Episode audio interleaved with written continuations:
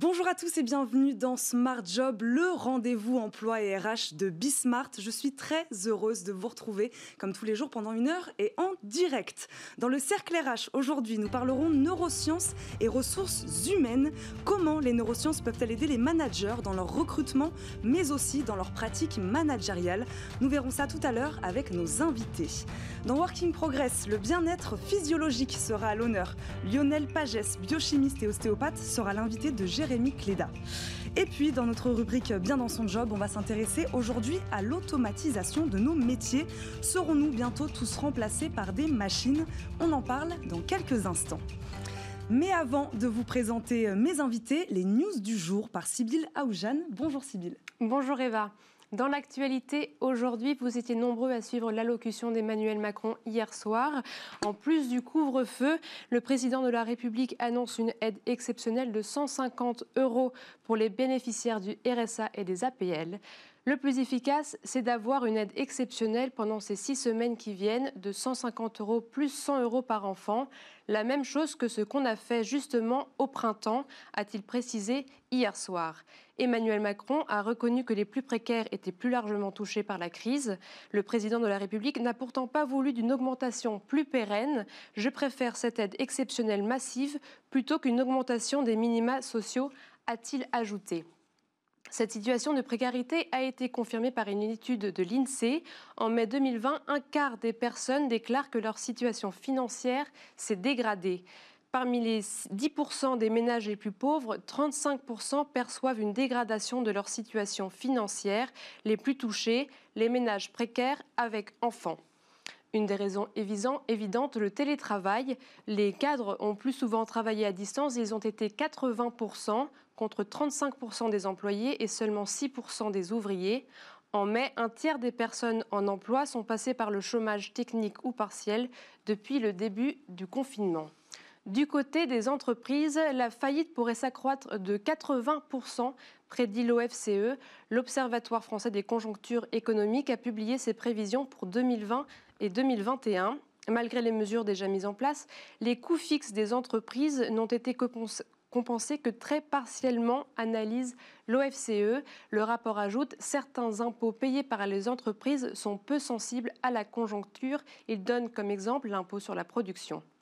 Les entreprises verraient leurs revenus se réduire de 56 milliards d'euros et ce sont près de 150 milliards de dettes bancaires et fiscales que les entreprises ont accumulées depuis le début du confinement. Voilà pour l'actualité et je vous laisse avec Eva et ses invités. Merci beaucoup Sybille, on vous retrouve demain bien sûr pour un nouveau JT. Tout de suite, c'est bien dans son job.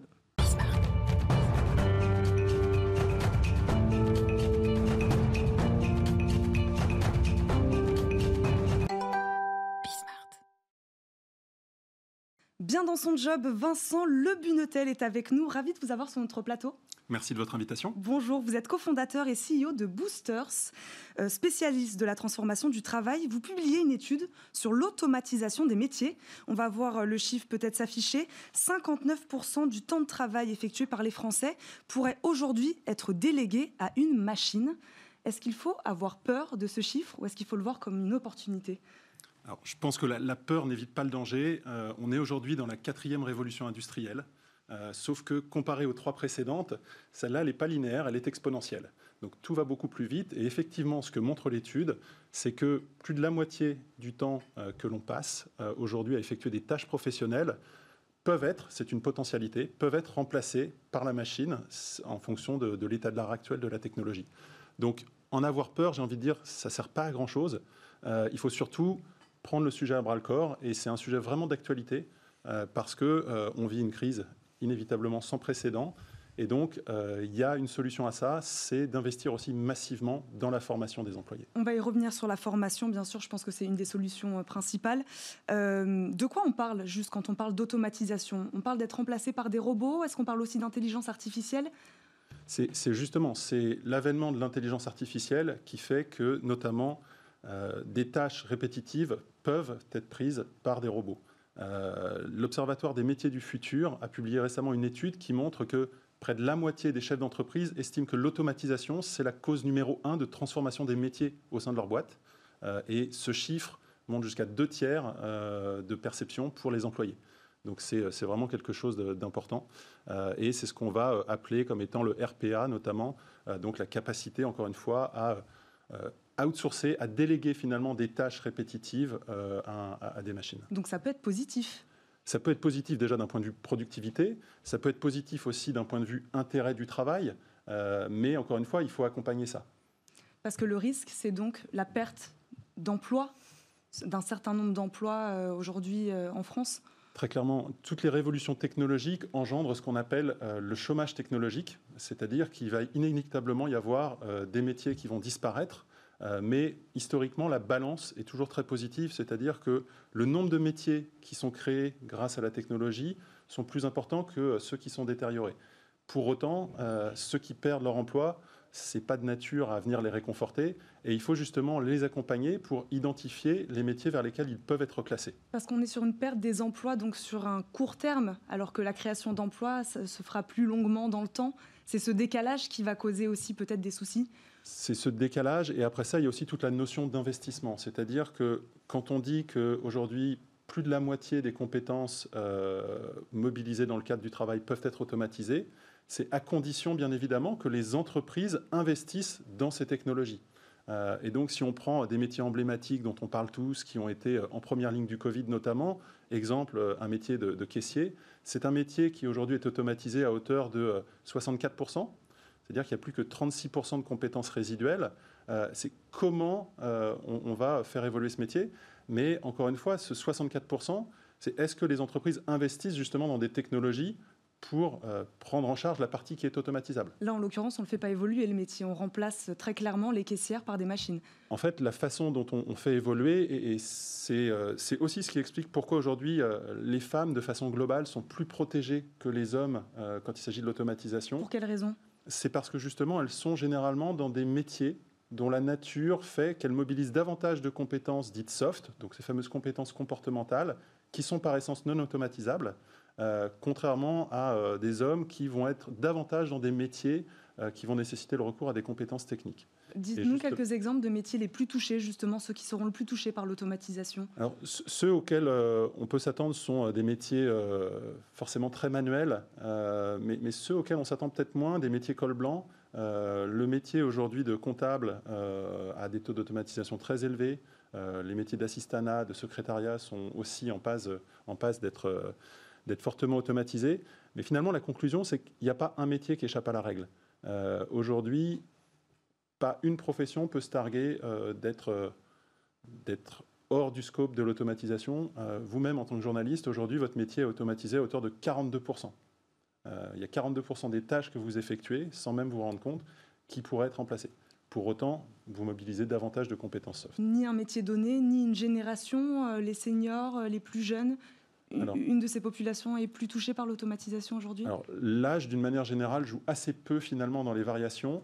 Euh, c'est seulement les deux extrêmes euh, des catégories d'âge qui sont euh, les plus touchés. Finalement, ceux qui arrivent sur le marché de l'emploi, les plus jeunes, ont généralement accès à des métiers dont les taux d'automatisation sont beaucoup plus élevés.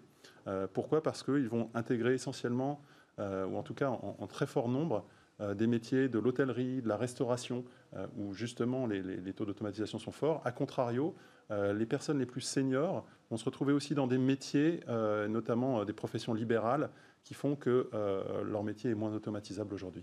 Donc là, on vient de faire le constat avec vous, Vincent Lebunetel. Les solutions, donc, la formation?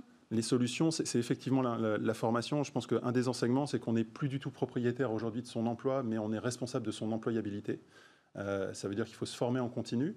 C'est quelque chose qui est assez facile à dire pour euh, une certaine partie de la population parce qu'il y a déjà ces habitudes qui se sont créées, qui se sont ancrées. Maintenant, je pense que les enjeux euh, sont plus pour les personnes qui euh, sont in fine les plus touchées par l'automatisation et qui n'ont pas ces réflexes. Et donc là, il faut en appeler véritablement à la responsabilité sociétale des entreprises pour investir massivement dans la formation de ces personnes et les aider à anticiper justement sur la transformation de leur métier et leur reclassement. C'est ce que vous faites chez Boosters? C'est effectivement, alors nous chez Boosters, on est une société de 20 personnes. Euh, donc chez nous, ce qui marche beaucoup, c'est euh, le mentoring et le coaching. Euh, mais effectivement, on a aussi profité beaucoup de cette période de confinement pour former massivement nos employés. et on croit énormément dans ce que l'on prêche. Jérémy Cléda, l'automatisation des métiers, ça vous, ça vous dit quelque chose? Chez Welcome to the Jungle, est-ce qu'il y a des risques? Je pense qu'on a des risques pour tous, y compris pour le métier que je fais, par exemple. Après, moi, la, question que je vais vous poser, c'est certainement la formation, c'est un enjeu clé. la problématique, en fait, c'est que les gens sont amenés à, à, changer avec une vélocité qui est de plus en plus forte alors que les systèmes universitaires, les formations sont extrêmement longs. Comment on fait pour réconcilier un monde qui va de plus en plus vite avec un système de formation qui est resté assez, assez lent? C'est une vraie question. Euh, je pense qu'il y a une partie de la réponse qui se trouve dans l'apprentissage. Euh, parce qu'aujourd'hui, on voit qu'effectivement, les entreprises s'adaptent beaucoup plus vite que, euh, que les écoles mm. dans la qualité et, la pertinence finalement des contenus qu'elles dispensent. Et, et, typiquement, ben, le fait d'être en apprentissage euh, vous permet d'apprendre euh, la vraie vie euh, par opposition à la théorie qu'on peut, qu'on peut obtenir dans, au sein d'un système mmh. éducatif. On va s'arrêter là. Merci beaucoup Vincent Le Bunetel d'être passé sur le plateau de Smart Job. Tout de suite, c'est Work in Progress avec Jérémy Cléda. Retrouvez Work in Progress au cœur de Smart Job en partenariat avec Welcome to the Jungle.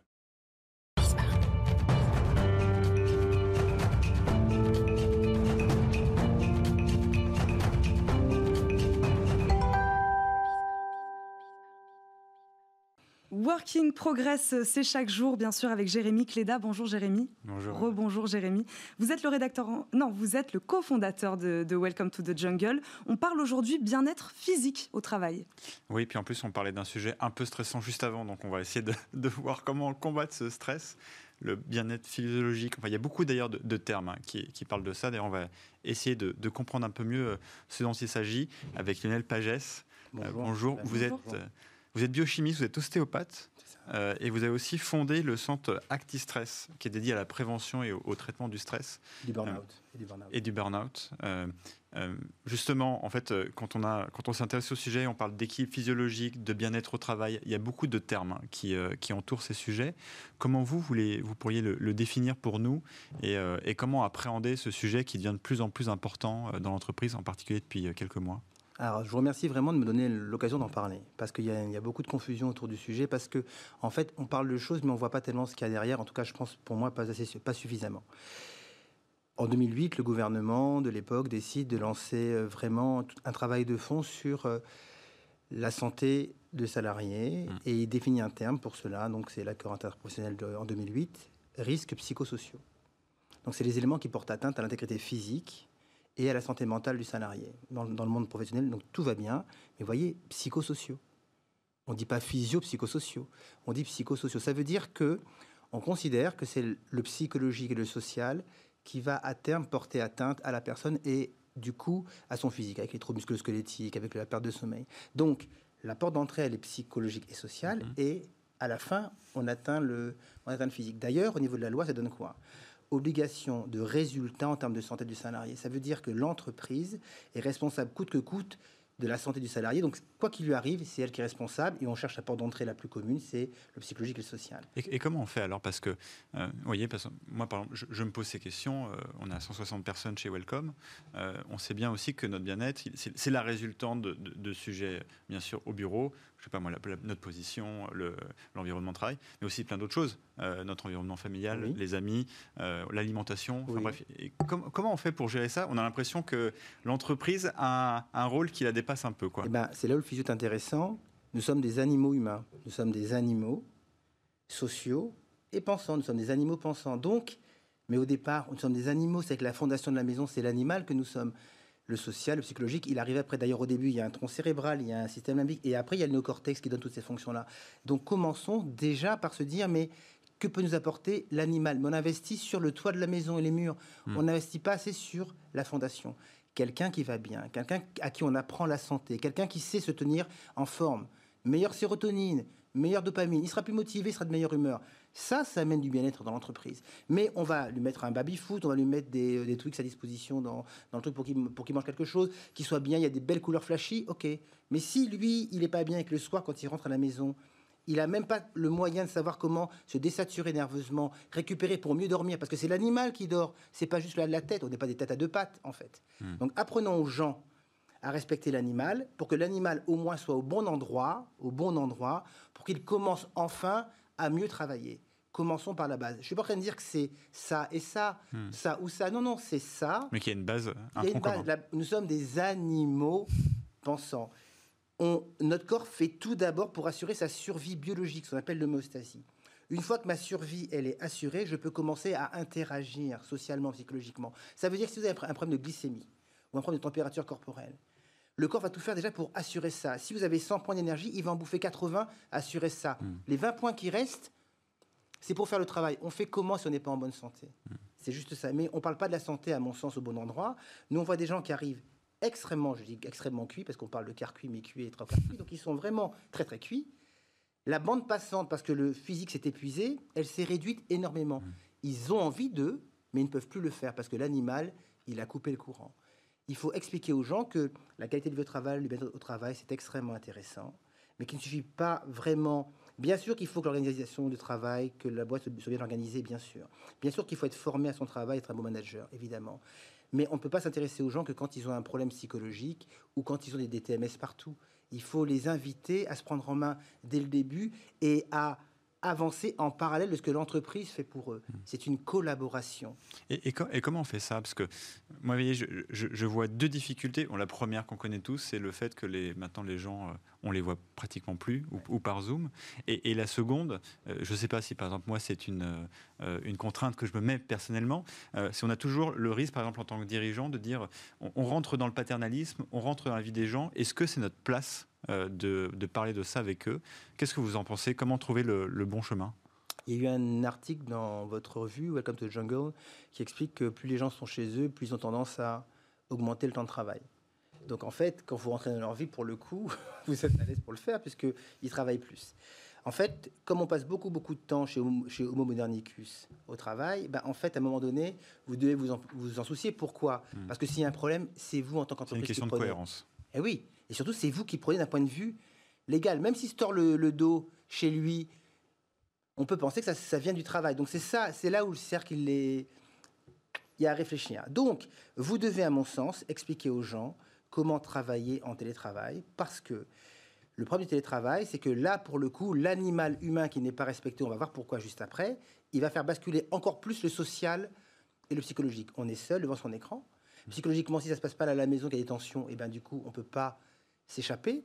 Et l'animal que nous sommes, il a besoin de bouger, il a besoin de regarder loin, il a besoin d'avoir des interactions au niveau du système vestibulaire qui lui permettent de faire baisser le système nerveux. L'animal que nous sommes, la motricité construit l'émotionnel et construit la cognition. On vient de là. C'est pour ça que le bébé, d'abord, il marche, il explore, il ressent des choses. Nous sommes des animaux. Et bien, devant un zoom toute la journée, notre système sensorimoteur, celui qui prend l'information, il voit sa bande passante se réduire et le stress postural augmenter. Il y a des réflexes de fond, de menaces qui s'installent dans le corps. Votre corps ne vous appartient plus. Donc, du coup, vous ne réfléchissez plus. Vous voulez le faire. Mais le soir, quand vous allez dormir, vous dormez beaucoup, beaucoup moins. Et le cercle vicieux. Et Eh oui, Sans- et là, le social va être impacté, le psychologique va être impacté, mais on parle toujours de risques psychosociaux, Mm. et le physio, il s'est fait la malle, Mm. Alors qu'il est au centre du sujet. C'est un vrai problème. Est-ce qu'on oublie le corps dans certains secteurs, certains corps de métier? Parce qu'on va, on va en parler pour les gens qui travaillent dans les usines, par exemple, un peu moins pour ceux justement qui sont derrière leur poste d'ordinateur, mais euh, qui peut-être souffrent tout autant euh, de maux de dos. Enfin, est-ce que le corps est oublié dans ces, dans ces fonctions-là? Merci de ça, parce qu'en fait, c'est là le truc. En fait, vous êtes en train de dire, est-ce qu'on oublie le corps en dehors de- de- des métiers où on voit les gens bouger avec leur corps? Ben voilà, voilà pourquoi Homo modernicus est devenu pour moi Homo couillonus. C'est qu'il a oublié que même quand il bouge pas, c'est le corps qui bouge pas. Donc quand on ne bouge pas, quand on est devant son écran avec les yeux comme ça, les oreilles qui, vont vers là, et que l'attention elle est portée par là, le corps ne bouge pas, mais il fait un effort de plus en plus important pour, rester, pour maintenir cette, position, parce que justement, il ne bouge pas. Donc dès qu'on est un animal, dès qu'on ne bouge pas, on implique le corps. Et à partir de là, vous impliquez la cognition et l'émotion. C'est pour ça qu'il faut revenir à cette définition de ce qu'est la physiologie, de comprendre ce qu'est le système sensorimoteur et d'expliquer aux gens qu'il y a des mouvements spécifiques à faire pour se recorporer activement, parce que la posture de travail prolongée, le fait de ne pas bouger, nous décorpore passivement. On ne s'en rend pas compte. Hmm. Il y a un changement profond de mentalité et dans dix ans, ce sera sur la table parce que dans les années qui vont venir, les risques physio-psychosociaux vont exploser parce que l'animal va être au cœur du sujet. Là, on, voit qu'il y a de plus en plus d'entreprises, notamment avec le, télétravail, les bureaux qui sont utilisés, qui disent l'argent que je vais économiser sur les bureaux, potentiellement, je ne sais pas être que des économies, je vais le mettre autre part. Par exemple, j'ai proposé à mes équipes euh, de leur acheter un bureau, une chaise ergonomique, etc., euh, de mettre à disposition des cours euh, de bien-être pour rester en forme. Est-ce que vous pensez que ça, c'est un début de réponse bah. ou c'est encore très superficiel? Non, non, non, je pense que c'est un très bon début. Moi, je pense vraiment que pour construire une maison, on commence par les fondations. Hmm. Donc il faut s'appuyer sur l'animal et il faut investir sur l'animal. Parce que les coûts cachés, ils sont toujours en général liés à du dysfonctionnement humain. Hmm. Et ils sont énormes. Et ils sont énormes. Et personne, ça, on ne les regarde pas trop. On regarde le résultat à la fin de l'année, mais on ne regarde pas tout ce qu'on a perdu si on avait mieux fait, euh, mis, en place un bon process. Donc, il faut travailler sur ballon, essentiel. Il faut arrêter avec les chaises. Il faut travailler le plus possible sur ballon et travailler debout. Il faut que l'animal humain soit au centre pour, parce que, pour bien réfléchir, il faut que le système sensorimoteur soit stimulé. C'est du bon sens. Hmm. Tout le monde le sait. Il y a encore du chemin quand même. Et, oui, il y a encore du chemin. Pourquoi? Parce que le corps, c'est pour porter des cartons. Le corps, c'est pas pour rester devant son ordinateur. Mais on n'a rien compris en fait. Nous, si on faisait. Alors, par contre, après, il y a jusqu'où on va et qu'est-ce qu'on fait? Bien sûr, c'est important de bien respirer. Bien sûr, c'est important de faire du yoga de temps en temps le midi. C'est très très bien tout ça. Mais plus que ça, il faut arrêter avec les recettes. La santé, avant de se pratiquer, ça se comprend et ça s'apprend. Il faut apprendre aux gens la santé. Et il faut surtout leur expliquer un truc essentiel. Le stress, il faut arrêter de le gérer il faut s'y préparer. On se prépare à son travail. C'est une question de bonne passante. Apprenons aux gens euh, la santé. Merci beaucoup euh, Lionel Pagès d'avoir fait passer ce message aujourd'hui sur le plateau de Smart Job. On passe tout de suite à notre rubrique Travailler demain.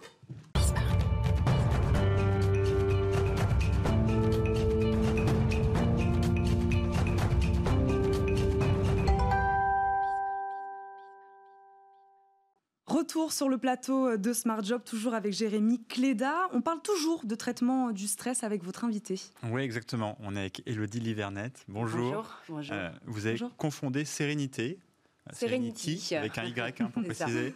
Euh, donc c'est une, solution qui est, assez ludique. Hein. Du coup, moi, je, suis allé, allé, voir tout ça euh, et innovant pour lutter contre le stress. Concrètement, c'est marche en réalité virtuelle, hein, si je ne me trompe pas. vous avez votre casque, euh, vous lancez Sérénité et puis vous avez l'occasion en fait euh, d'avoir euh, plein de choses différentes dont vous allez nous parler pour lutter contre le stress. Comment ça marche? Pourquoi d'ailleurs la, réalité virtuelle quand, on parle de ça c'est pas la chose première? On, était avant avec un ostéopathe, on a plutôt l'habitude de ça au début.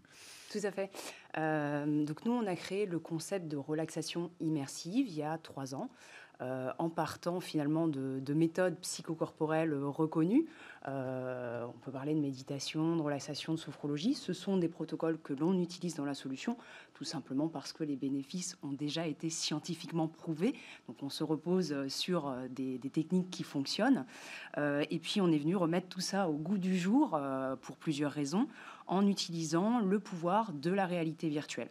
La réalité virtuelle a cette capacité de créer une bulle de déconnexion et ça c'est très intéressant parce que ça va permettre d'utiliser peut-être euh, des méthodes existantes, mais dans d'autres contextes pas forcément favorables, on va dire, à, la relaxation et au bien-être. C'est le cas de l'entreprise. On a conçu un casque. Ce casque qui va permettre de faire des séances autonomes, en toute autonomie, sur des temps de pause finalement classiques, euh, de venir se détendre, se déstresser, se régénérer, mais aussi de faire un travail thématique. Et c'est ça ce qui est intéressant, c'est de pas juste être en réaction, je suis stressé, je vais chercher une réponse positive, mais aussi je suis acteur euh, de mon bien-être, je vais changer mes mécanismes, travailler sur la confiance en soi, sur les problèmes de sommeil, sur la relation aux autres, la gestion des émotions, j'en passe et des meilleurs, euh, le tout effectivement dans, des environnements naturels plutôt euh, agréables. Et bah, vous parliez de l'entreprise, parce que c'est vrai qu'on peut aussi l'utiliser en, tant que, en tant particulier. L'habitude de l'entreprise a traité un peu ce sujet sur place. Il y avait des conférences, il y avait des formations sur place. Maintenant, on est tous un peu partout. Est-ce que ce n'est pas aussi un moyen bah, de s'approprier ce sujet en tant qu'individu, de le faire chez soi, dans un cadre qui est le nôtre? Complètement, ça reste complémentaire des actions que peuvent déjà euh, mener les entreprises ou que l'on peut faire aussi à titre individuel, consulter un thérapeute, faire du yoga, de la méditation. Euh, donc l'entreprise finalement euh, devient responsable en mettant la solution à disposition, mais seul l'utilisateur peut lui-même aller chercher sa réponse. Ça passe aussi par de l'information, de la sensibilisation. Nous, c'est ce qu'on essaye de faire aussi dans les services qu'on propose, mais l'entreprise doit être là, doit accompagner, doit encourager. Il y a une notion d'exemplarité aussi, je pense, qui est importante de la part des managers, des dirigeants, euh, mais euh, la dernière personne qui va venir se faire du bien, c'est soi-même. Et justement, alors comment on appréhende? Parce que on, imagine un peu la scène en entreprise. On vous dit, bah voilà, vous avez un caisse de réalité pour vous pour vous détendre, pour mhm. travailler vos sujets de stress on, imagine qu'au début, c'est un peu, euh, un peu perturbant. Comment, euh, comment vous les aidez à appréhender euh, cette nouvelle manière, finalement, de traiter le sujet? Alors déjà, on a essayé de faire une solution qui est très ludique et qui mm. plaît à 90% des gens. On est les pieds dans les eaux turquoises, seul face à la neige. Tout de suite, ça donne un attrait finalement à la solution qui va d'ailleurs aller chercher un public peut-être pas toujours réceptif quand on leur parle relaxation ou sophrologie. Mm. Et même le public de la réalité virtuelle est encore relativement jeune. Oui, relativement jeune, mais je pense que euh, euh, l'idée de pouvoir s'évader à n'importe quel moment de sa journée, ça parle à tout le monde, sans forcément comprendre derrière euh, quelle, est, quelle est la technologie.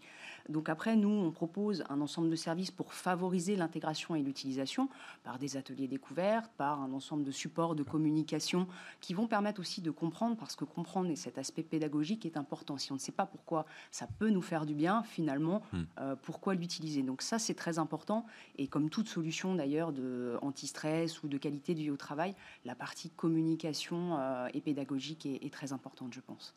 Une dernière question. Et pour l'entreprise, alors le, gain in fine qu'elle peut voir et qui peut d'ailleurs lui permettre de sauter le pas et, euh, d'offrir ça à ses équipes Oui, outre la responsabilité, on va dire, morale euh, liée mmh. aux questions de stress et donc de santé et de sécurité, euh, il y a de vrais bénéfices économiques. Aujourd'hui, l'absentéisme lié au mal-être au travail, c'est à peu près 3 000 euros par an par employé. Donc c'est un chiffre considérable. Aujourd'hui, on a un petit peu de recul sur les solutions qui ont été mises en place. On sait qu'un salarié heureux, il est en moyenne 35% plus productif et deux fois moins absent. Donc le, calcul est, rapide. Merci beaucoup, Elodie Livernette, cofondatrice de Serenity, d'avoir été avec nous aujourd'hui. Merci à vous, euh, Jérémy Cléda. On se retrouve demain, bien sûr, pour un nouveau Working Progress. On marque une courte pause et on se retrouve tout de suite pour le cercle RH.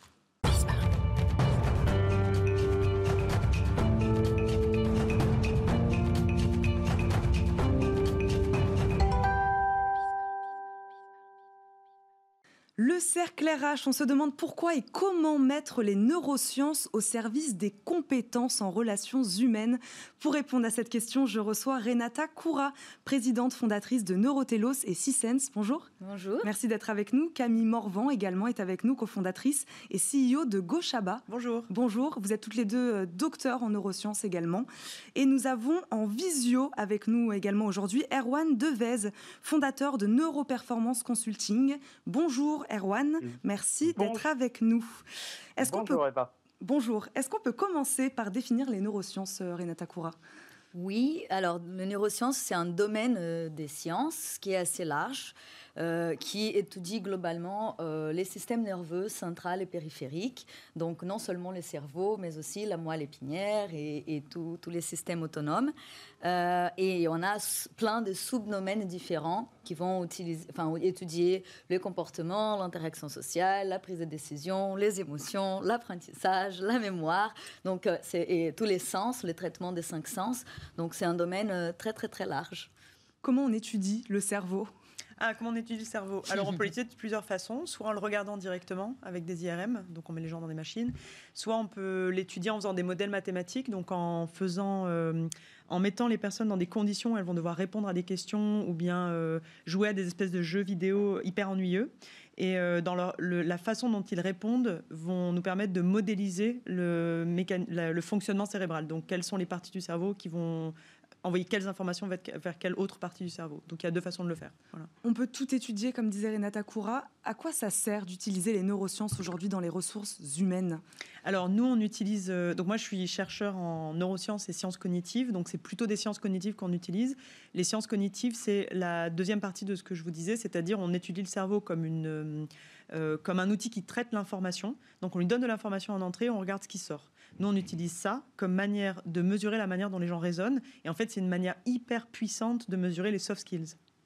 Donc on, étudie comment on traite l'information et après qu'est-ce qu'on en fait de cette analyse? Alors aujourd'hui, il y a plusieurs façons de, l'utiliser. Chez Gochaba, ce qu'on fait, c'est que les candidats et les candidates jouent à des jeux vidéo qui sont basés sur les sciences cognitives. On va pouvoir mesurer leur capacité d'attention, leur capacité à gérer la complexité, leur capacité à résoudre des problèmes ou à rentrer en interaction avec quelqu'un. Donc ils vont jouer à ces jeux et ces jeux vont donner un score d'adéquation avec un poste. Voilà, donc par exemple, avec Accenture, on recrute les consultants juniors. Euh, on sait quels sont les critères nécessaires pour qu'un consultant euh, réussisse dans son job. On va mesurer ces, compétences-là et ils auront un score unique de matching avec le poste. Erwan euh, Devez, c'est nouveau l'étude des neurosciences, en tout cas la pratique des neurosciences dans les ressources humaines, dans les entreprises? On a plus l'habitude, on entend beaucoup parler depuis, depuis quelques années dans l'éducation, un peu moins dans les entreprises.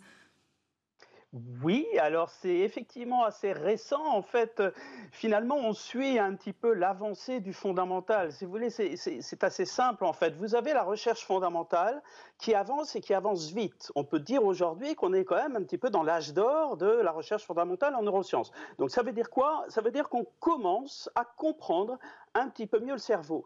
Et tout l'enjeu aujourd'hui, eh bien, il est d'appliquer, d'utiliser cette nouvelle connaissance au monde du travail et aussi évidemment au monde de l'éducation. Et alors ce qu'il faut bien dire, parce que souvent pour les gens, vous savez, les neurosciences, ils disent ah oui, oui, ça doit être très intéressant, mais, mais ils n'ont pas forcément l'impression que ça va concerner leur quotidien. Et ce qu'il faut dire, c'est que les neurosciences au travail, c'est très concret, c'est très pratique. C'est comment vous décidez, comment vous créez, comment vous motivez, comment vous innovez, euh, comment vous gérez votre stress, on en a parlé tout à l'heure. Donc sur toutes ces notions-là, les neurosciences ont à dire, apportent une nouvelle connaissance, mais qui s'ajoute à l'ensemble des autres connaissances, que ce soit euh, du monde de la psychologie, des sciences sociales, de la philosophie, etc. etc. Donc l'ambition des neurosciences n'est certainement pas de dire alors écoutez, on arrive, on va vous expliquer le monde. L'ambition des neurosciences au travail est de dire nous avons des nouvelles données, nous avons une nouvelle connaissance, utilisons-la euh, pour mieux travailler, pour travailler à la fois plus efficacement, mais aussi pour euh, progresser en termes de bien-être au travail, d'épanouissement, d'accomplissement, parce que ce que nous dit le cerveau, et c'est très réjouissant, c'est que les deux notions d'épanouissement, d'accomplissement d'un côté et d'efficacité, de performance opérationnelle de l'autre ne s'opposent pas, elles se nourrissent. On parlait de, de recrutement, elle est elle est intéressante dans le recrutement, mais aussi sur toute la période, sur toute la pratique du management finalement. Oui, absolument. Euh, c'est en fait euh, entre le recrutement, puis après euh, bah, la, période de collaboration, l'appréciation, la progression du collaborateur, etc. Et puis également la fin de collaboration. Sur toutes ces étapes, évidemment, que une meilleure connaissance du cerveau et du fonctionnement cérébral est très importante. Ça, a été quand même, il faut bien le dire, ça a été un peu le grand absent de la scène. On prétend depuis des générations diriger, motiver, euh, créer, etc., innover, et on ne connaît pas le béaba euh, du chef d'orchestre, le cerveau. Donc, qui a eu, par exemple, des cours de neurosciences dans le cadre scolaire, dans le cadre de ses études supérieures, etc. En dehors des chercheurs en neurosciences, personne. Euh, c'est une anomalie qu'il faut, euh, ben voilà, qu'il faut corriger. Et vous avez tout à fait raison de parler de l'école parce que ça commence dès l'école. Il faut d'urgence enseigner à nos enfants l'altruisme, la coopération, la gestion de leurs émotions, c'est extrêmement important. On a un petit retard, il faut le dire, en France sur ces notions. Certains pays sont plus en avance que nous. Euh, il faut combler ce retard et très vite.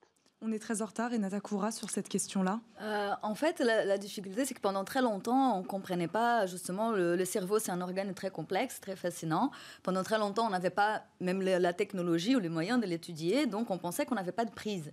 Et donc, on mettait euh, notre corps d'un côté, nos émotions de l'autre, et les cerveaux, on pensait qu'à la partie, justement, cognitive intellectuelle. Aujourd'hui, euh, c'est très clair que les cerveaux sont à l'origine de tout ce qu'on est, de tout ce qu'on fait. Euh, et effectivement, on est maintenant dans ces passages de, la connaissance fondamentale à un côté plus appliqué et pas clinique, parce qu'en recherche appliquée, normalement, c'est la partie clinique et thérapeutique.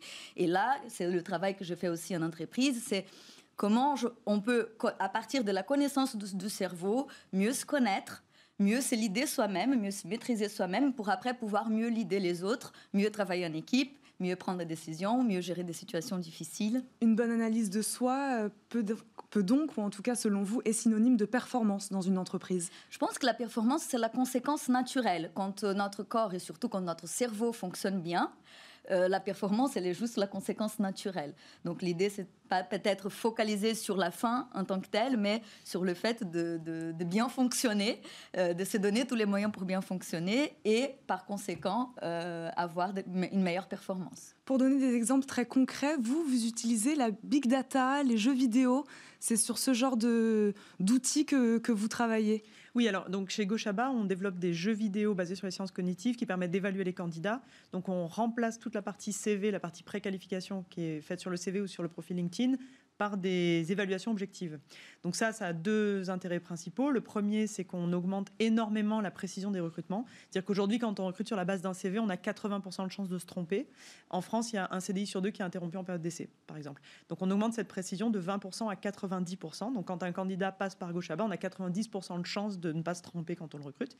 Euh, la deuxième chose, c'est qu'on rend le recrutement beaucoup plus juste dans le sens où on permet à des personnes qui ont un très bon potentiel mais qui ne savent pas se vendre sur un CV d'arriver en entretien. Donc on augmente la diversité également des candidats qui sont reçus. Je vais me faire un peu euh, l'avocat du diable.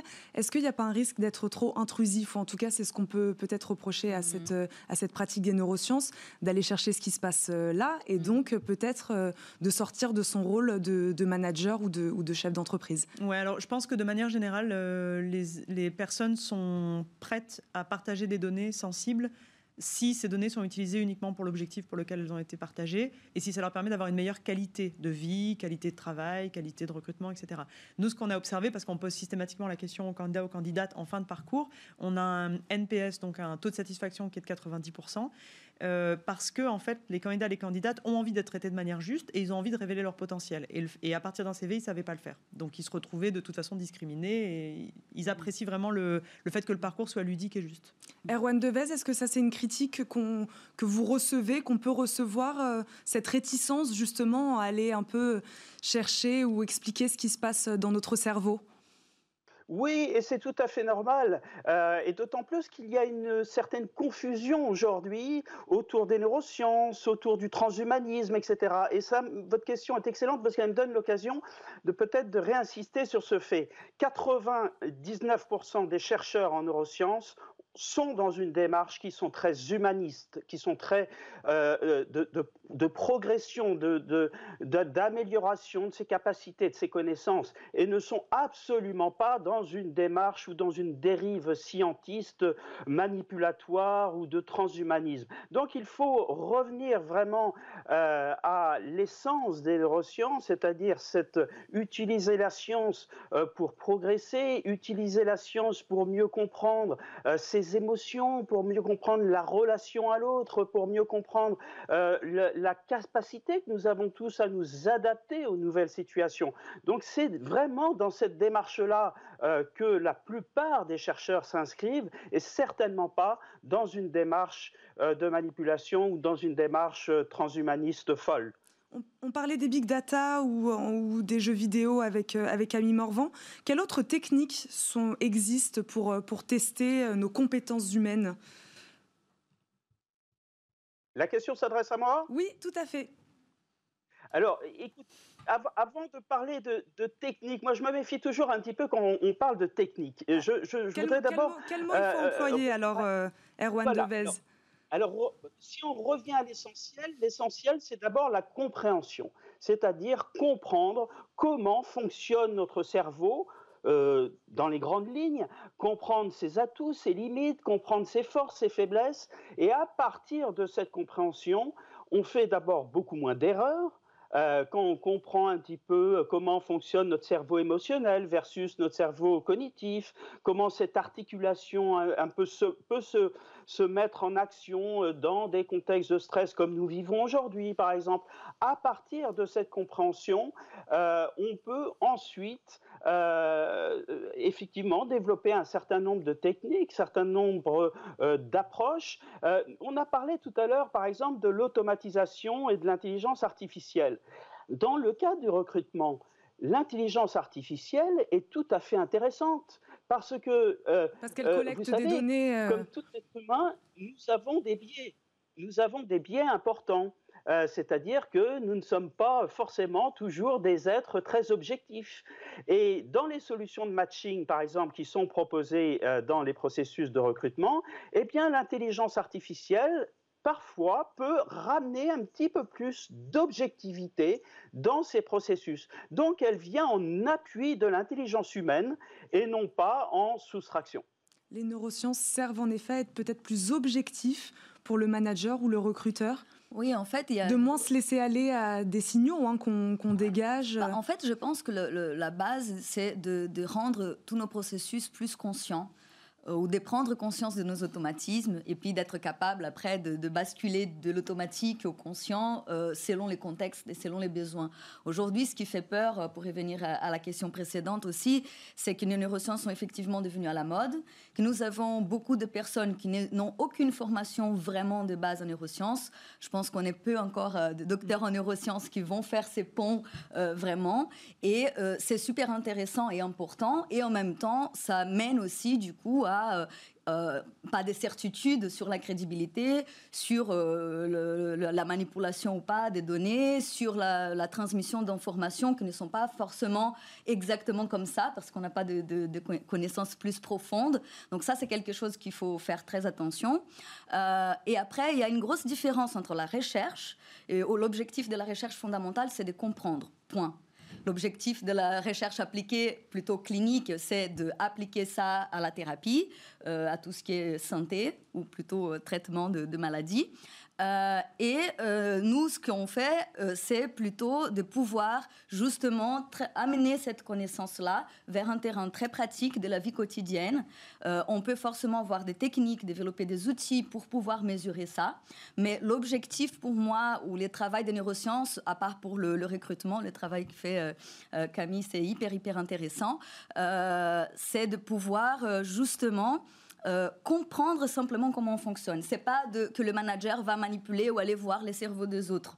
Il va plutôt comprendre ce dont notre cerveau a besoin pour mieux performer, pour se sentir bien, pour avoir envie de collaborer, pour s'y motiver et donc pour motiver aussi les autres, pour apprendre à gérer notre stress, nos émotions, pour améliorer notre manière de communiquer, pour apprendre à décoder notre comportement et celui des autres et comprendre l'impact de notre comportement chez les autres et des autres chez nous.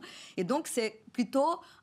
euh, pour moi une application de, qui nous mène vers plus de liberté, plus de conscience et, euh, et du coup plus des, des, capacités euh, d'action et de transformation. Et qui peut être très concret très vite. Vous parliez du mot automatisme. Mhm. combien de temps ça met pour modifier un, un, automatisme? Alors, notre cerveau fonctionne à presque 100% de manière automatique parce que c'est un grand avantage évolutif, nous permet de traiter tous les grands nombres d'informations qu'on traite aujourd'hui sans dépenser trop d'énergie et de manière rapide. Donc, c'est ce qui assure notre survie. Euh, et donc, c'est pour ça que c'est difficile. C'est difficile de changer des automatismes, des habitudes, des comportements, de gérer nos émotions, parce que tout ça, ce sont des mécanismes automatiques. Euh, donc, ça demande de l'entraînement. La bonne nouvelle, c'est ça, c'est que notre cerveau, euh, la neuroplasticité, c'est quelque chose qui est très parlé en ces moments, qui est très connu, qui est simplement la capacité de notre cerveau de faire de nouvelles connexions et de défaire des connexions qui ne sont plus utiles. Euh, et en fait, en comprenant ça, on peut travailler là-dessus, on peut élargir nos horizons, on peut développer un modèle mental plutôt de croissance dans lequel on change notre vision face à l'erreur, face à la réussite ou à l'échec, et, par rapport à notre capacité de développer de nouvelles compétences. Et donc, quand on, on s'entraîne, c'est tout à fait faisable. Ce n'est pas facile parce que ça demande de l'énergie. Et comme ça demande de l'énergie, il faut donner du sens. Je dis assez souvent qu'aujourd'hui, on parle beaucoup de donner du sens.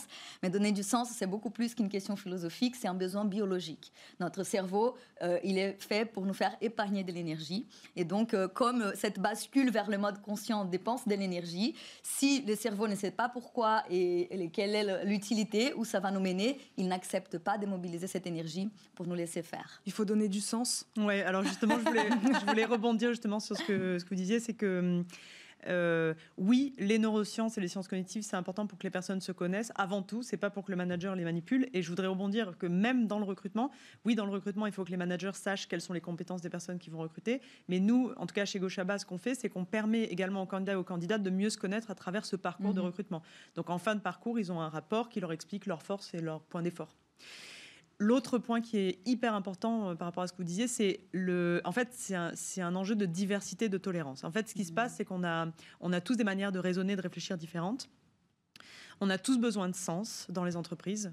Et je pense qu'on est de plus en plus de personnes à être conscientes du fait que pour que notre société évolue, il va falloir accepter d'autres manières de raisonner. Mmh. Pour pouvoir accepter d'autres manières de raisonner, il faut d'une part que les personnes qui sont différentes apprennent à se connaître et sachent que c'est pas un problème en fait, qu'au contraire c'est une richesse et arrêter de, de s'auto-rabaisser. Euh, mmh. Et la deuxième chose, c'est qu'il faut que les autres personnes qui ont une manière de raisonner peut-être plus conventionnelle puissent s'ouvrir au fait que telle autre personne leur apporte quelque chose de, de vraiment nouveau, de riche. Euh, aujourd'hui, il n'y a pas d'innovation, il n'y a pas de créativité sans qu'il y ait des points de vue différents. Donc, mmh. pour que notre société aille vers un mieux, dont elle a sérieusement besoin, il faut absolument qu'on accepte toutes ces manières de raisonner qui sont différentes et qui amènent de la richesse. Erwan Devez, c'est vrai que c'est intéressant pour le manager de se retrouver dans une situation où il, est, où il devient apprenant. Il n'est plus le sachant. Lui aussi se remet en question, se pose des questions sur sa capacité euh, bah, à manager, à appréhender une situation ou, ou un collaborateur. Oui, je crois que c'est le grand défi à venir, en fait. C'était déjà le défi avant ce que nous vivons euh, euh, depuis huit mois, mais c'est encore plus le défi aujourd'hui, c'est-à-dire que dans un monde qui est d'une telle complexité, d'une telle incertitude, eh bien oui, il faut redevenir des apprenants, il faut ôter ces habits de sachants qui sont effectivement bien confortables pour le cerveau, mais qui ne sont plus adaptés. Et ce que je voudrais vous dire, c'est que derrière tout cela, eh bien, euh, en fait, ça sert à quoi tout cela? Eh bien, ça sert à une chose très simple, ça sert à arrêter de subir et parfois arrêter de se subir au passage. Et donc essayer de reprendre une part de contrôle sur des mécanismes conscients, sur aussi des mécanismes inconscients. C'est ça qui est formidable, c'est que dans notre mode de vie, nous pouvons agir sur le système nerveux autonome. Euh, donc nous avons une, une, une capacité d'action. C'est ça, c'est ça qu'il faut retenir. Et la dernière chose que je voudrais dire également, c'est que c'est très drôle de s'occuper de son cerveau c'est pas une discipline militaire, c'est pas un sacerdoce. C'est extrêmement amusant de s'occuper de son cerveau. Le cerveau peut euh, évoluer, peut progresser, se transformer sur le long terme, mais on peut aussi très rapidement à court terme avoir déjà des petits résultats qui sont tout à fait positifs. Donc vraiment, Engouffrez-vous dans cette aventure du cerveau, essayez de mieux comprendre comment vous fonctionnez. Vous avez tout à gagner à la fois individuellement dans votre vie euh, tout court, vie personnelle, et évidemment aussi euh, dans le cadre professionnel. Le manager, il gagne dans les deux cas pour sa mhm. vie personnelle et pour sa vie professionnelle? Oui, exactement. Normalement, le manager, euh, surtout les personnes qui sont plus haut poste, ce sont des personnes qui finalement ils ont énormément de pression, ils portent le monde euh, sur leur dos, ils n'ont pas forcément le moyen ou la connaissance de soi nécessaire et les outils pour pouvoir faire autrement et gérer tout ça autrement. Euh, donc pour eux, ça devient de plus en plus une, tâche qui est très difficile parce qu'on a toutes les exigences sur eux et pas, très, pas beaucoup de tolérance, et même eux vis-à-vis d'eux-mêmes. Et donc euh, le, le, travail en appliquant les neurosciences, et bien évidemment, il est très important d'avoir des outils aussi à côté pour qu'ils puissent passer à la pratique. Euh, c'est très important parce que eux, ils vont déjà, en se connaissant mieux, en ayant des outils, pouvoir euh, avoir plus de bien-être eux-mêmes et mieux se connaître, mieux se gérer, donner du sens à eux-mêmes et pouvoir ainsi être capable de donner du sens à leur équipe, générer un environnement fort, qui est un environnement de vulnérabilité et de confiance, d'engagement, ce qui est très nécessaire aujourd'hui dans, le monde des entreprises, euh, pouvoir gérer ou utiliser une sorte de conscience et intelligence collective, parce qu'aujourd'hui on parle énormément de créativité, d'innovation, on demande ça, mais on ne crée pas l'environnement nécessaire pour ça. C'est utile aussi pour, pour une démarche plus collaborative au sein de l'entreprise. Exactement, exactement. Et donc ça permet finalement tout le monde de se sentir mieux. Et dès que chacun se sent mieux, on peut construire cet environnement fort et on peut aller plutôt vers une intelligence, une conscience et une intelligence collective qui va nous permettre aussi d'être plus créatifs et innovants. Il nous reste une petite minute. Je voudrais juste savoir où en est-on aujourd'hui en France. Erwan Deves disait tout à l'heure qu'on est assez en retard finalement par rapport à d'autres pays. Dans les entreprises, est-ce qu'on a des chiffres sur les managers, mm. les pratiques de, des neurosciences? Oui, alors c'est une très très bonne question. Euh, je pense qu'on n'est pas en retard en termes d'appétence. Nous, les RH qu'on rencontre, euh, les DRH et managers sont justement plutôt curieux et ont plutôt envie d'essayer. Euh, ce qui fait qu'il y a un petit, un petit ralentissement, c'est dans la manière dont on gère le social en France, donc les syndicats, etc. Et je, je pense que c'est potentiellement une bonne chose. On ne collecte pas les mêmes données en France et aux États-Unis, par exemple. Aux États-Unis, la RH est très data-driven. Euh, donc, euh, on sait euh, qui performe bien, qui performe pas bien, etc. Puis c'est des temps très courts aux États-Unis sur qui on garde, qui on garde pas. En France, on a quelque chose de plus tolérant et qui s'inscrit plus dans la durée. Et le fait qu'on ait moins de données fait que quand on teste une nouvelle technologie comme la nôtre, les, bah, ça va mettre un petit peu plus de temps avant d'être adopté. Voilà, on va prendre plus de temps pour savoir si l'outil fonctionne. On va s'arrêter là. Merci beaucoup à tous les trois d'avoir été avec nous. Merci Erwan Devez d'avoir été avec nous euh, en visio aujourd'hui. Vous restez, euh, vous restez avec nous. On termine notre émission avec Fenêtre sur emploi où on parle formation au métier de l'industrie.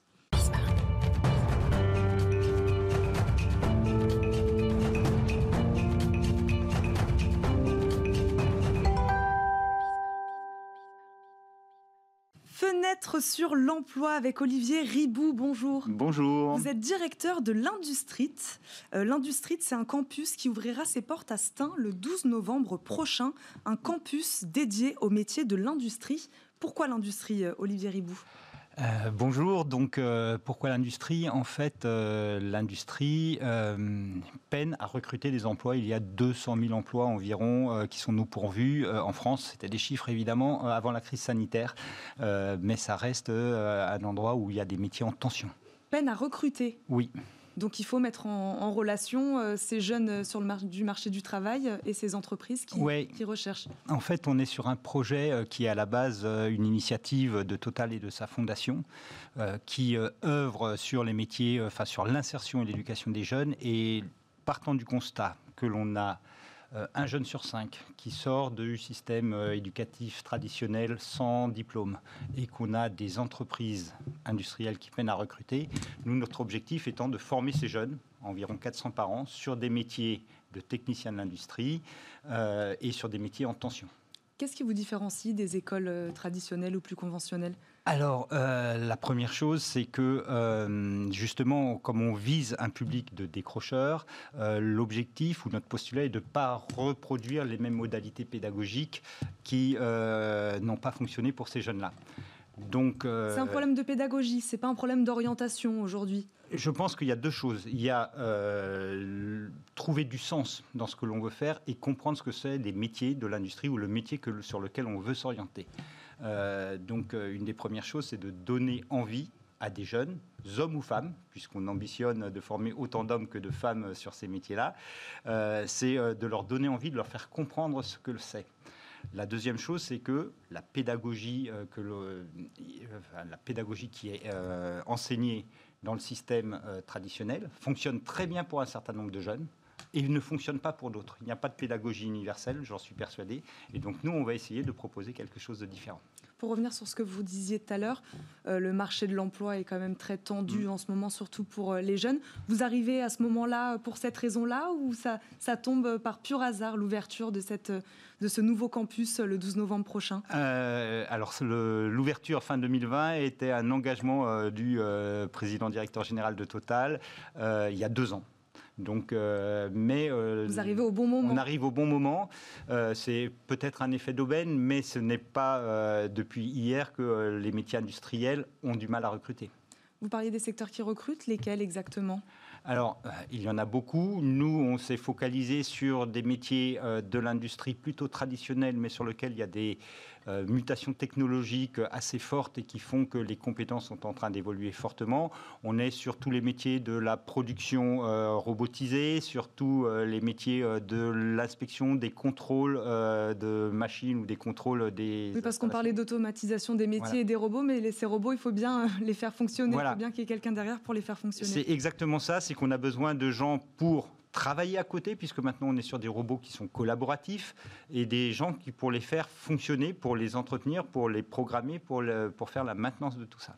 C'est une formation gratuite? Oui, c'est une formation complètement gratuite. Euh, on a la chance euh, d'être, euh, d'avoir une convention de mécénat avec la Fondation d'entreprise Total qui va prendre en charge le coût de la formation. Merci beaucoup. Donc Industrie, ouverture le 12 novembre prochain. Merci, merci, beaucoup d'avoir été avec nous. Merci Renata Koura et Camille Morvan également d'avoir été avec nous aujourd'hui, d'avoir parlé neurosciences et ressources humaines. Et merci à vous de nous avoir suivis, bien sûr. Je vous donne rendez-vous demain, même heure, dans Smart Job sur Bismart.